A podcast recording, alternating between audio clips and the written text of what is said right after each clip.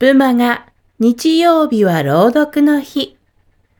ことの葉図書館のオープンです。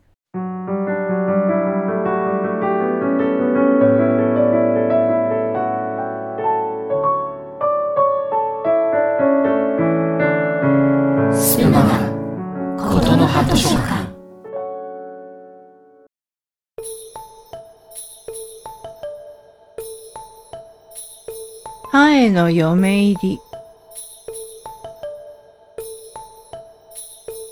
昔々あるところに暴れ川と言われる大きな川がありました。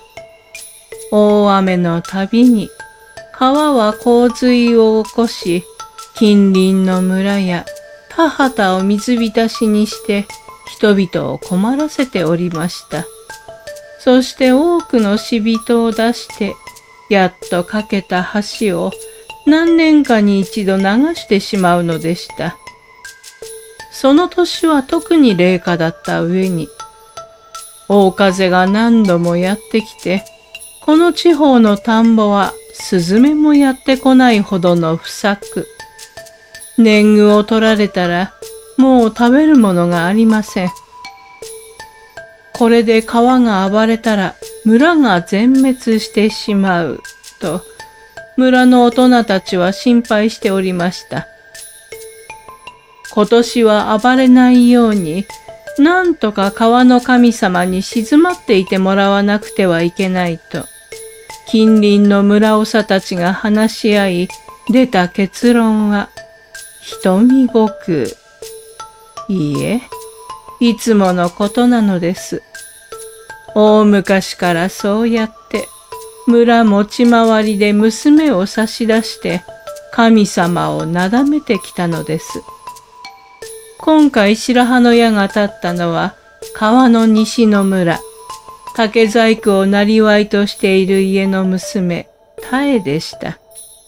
タエの母親は、この子は今、月のものでとても神様のところへやるのはどうかご容赦くださいと泣いて頼みましたが、長たちは構わぬ。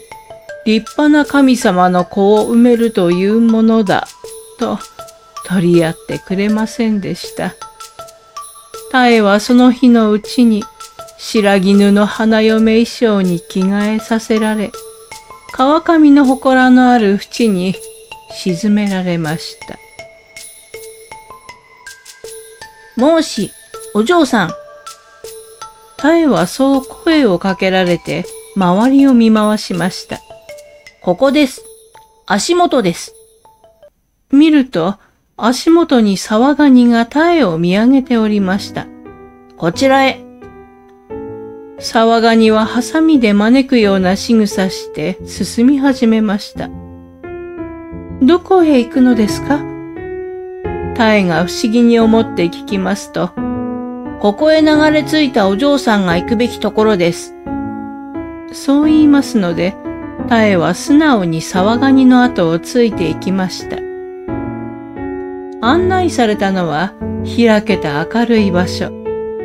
遠くに山々を望み、川は広くとうとうと流れ、川の曲がり角には鎮守の森がありました。鎮守の森を囲むように青々とした畑と黄金色にそよぐ田んぼが広がる。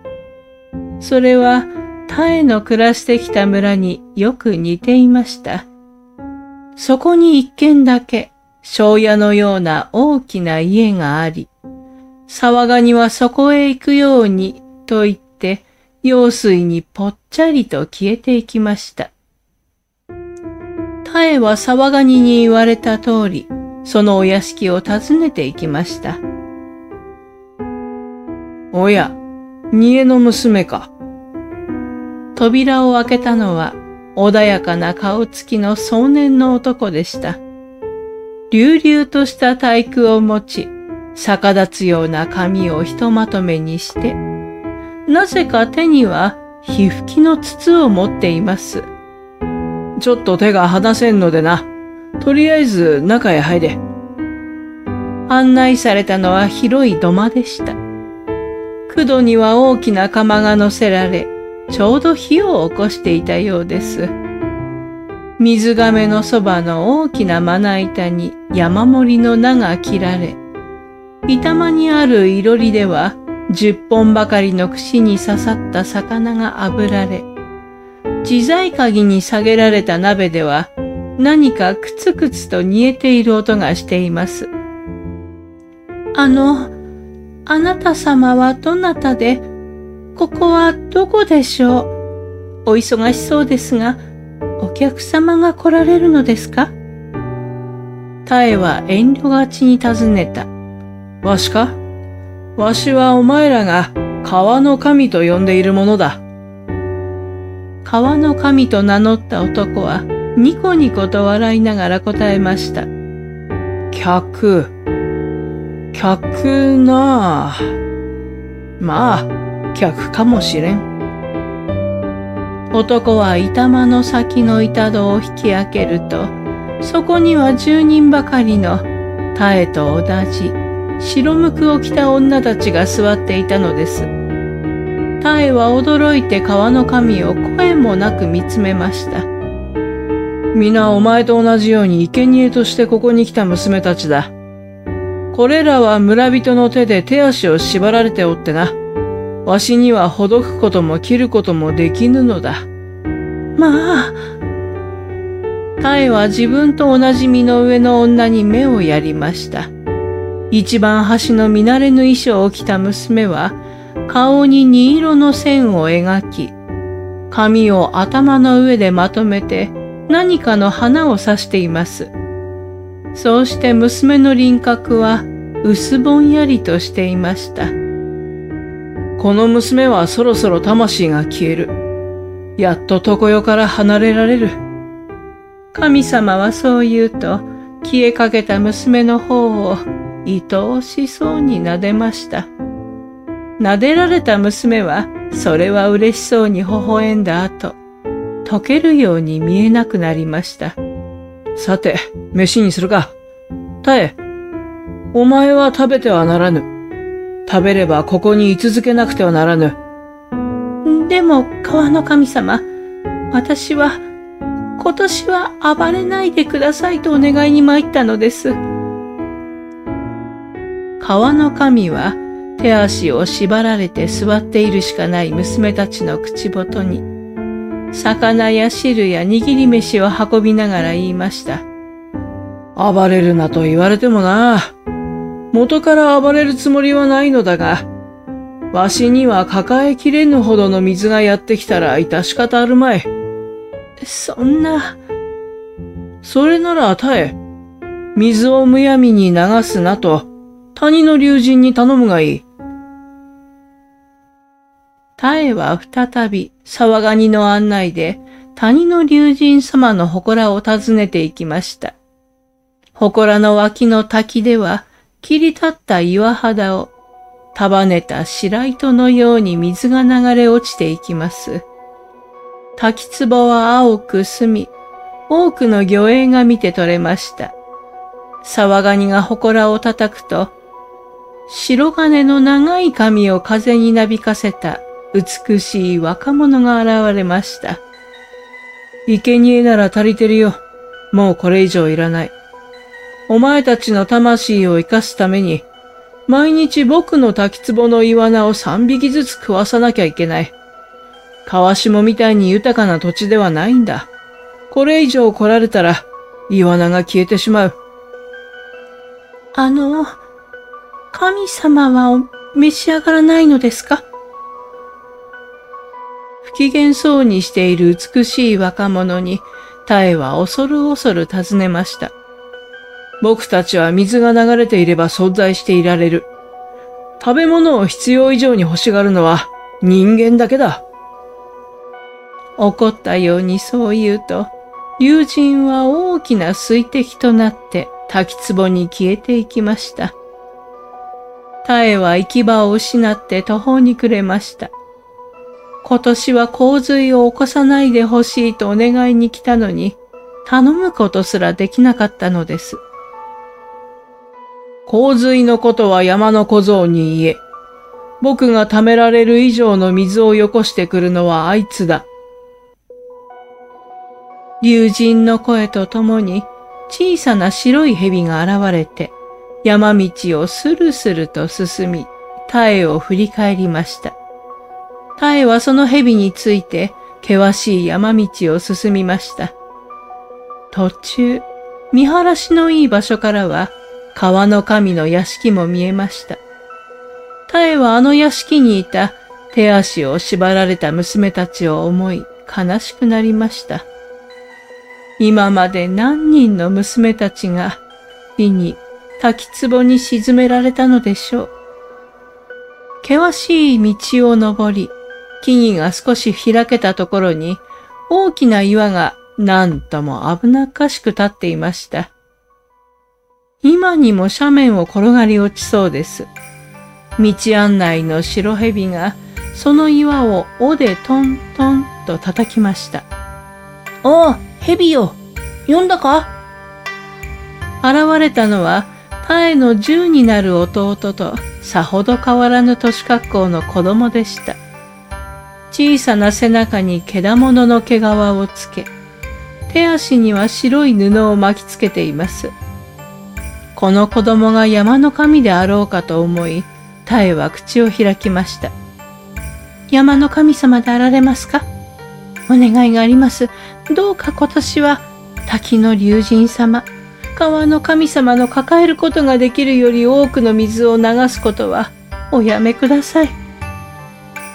子供はふふんと鼻を鳴らすとタイに言いました。俺もな、流したくて水を流しているわけではない。お前ら人がこの山の木々を切ってしまうものだから、降った雨を抱いていられないんだ。そう言うと、子供はさっと手を振りました。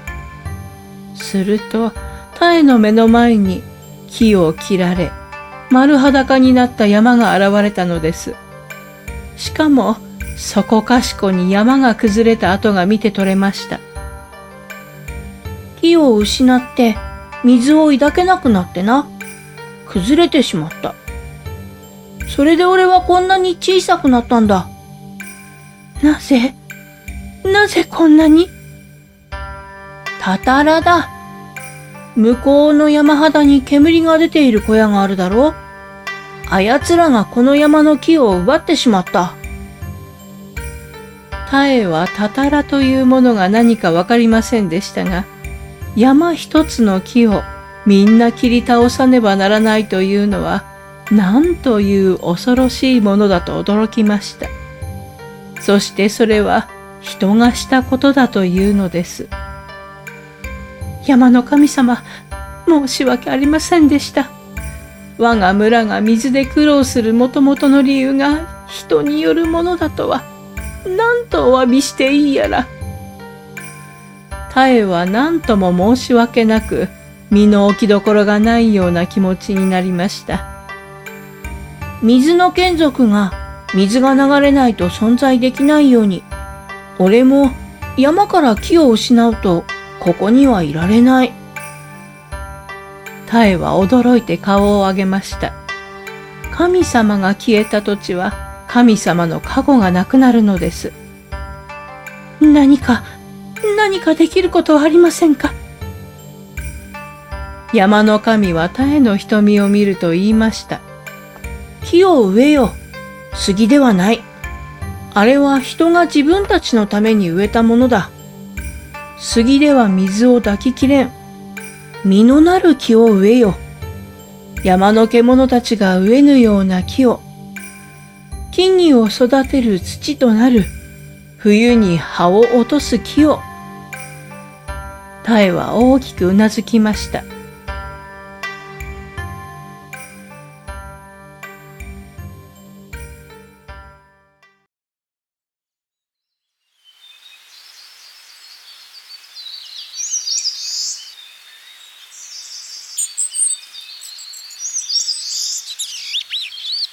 もし、娘さん。声をかけられて、タエは目を上げました。そこには、墨で汚れた顔の実直そうな若者が心配そうに覗き込んでいました。若者は背中のかごにたくさんの苗木を背負っています。こんな山奥で濡れた白むくなど来て、誰かから逃げてきたのかねタエは首を振りました。ふもとの村が洪水に遭わぬよう、山に木を植えに来たのです。あなたは？向かいの山で炭焼きをしている与兵という。山のこっちが随分丸裸になったのでな。山が寒かろうと思って、少しばかりだがブナとカシとクヌギの苗を持ってきた。私も手伝わせてもらえませんか？タエのその申し出に若者は人の良さそうな顔をほころばせました。それから二人は何年もかけて丸裸になっていた山にたくさんの木を植え、二人の孫の代にはそれは豊かな山となったということです。いつしかその山は大河岳と呼ばれ、この山に雲がかかるとしばらくして里に雨が降ると言われています。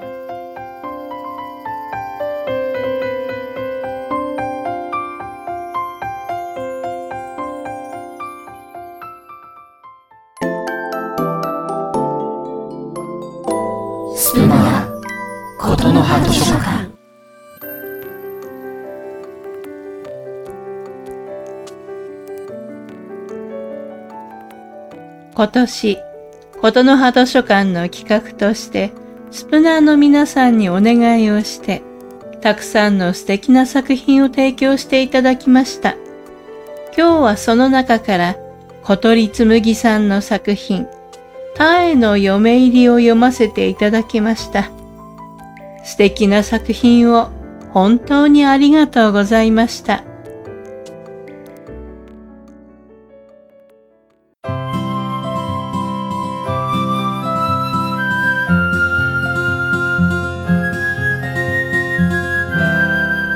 スプマガことの葉図書館。ことの葉図書館閉館のお時間がやってきました。本日は私ジュリーがお送りしました。チャオチャオ。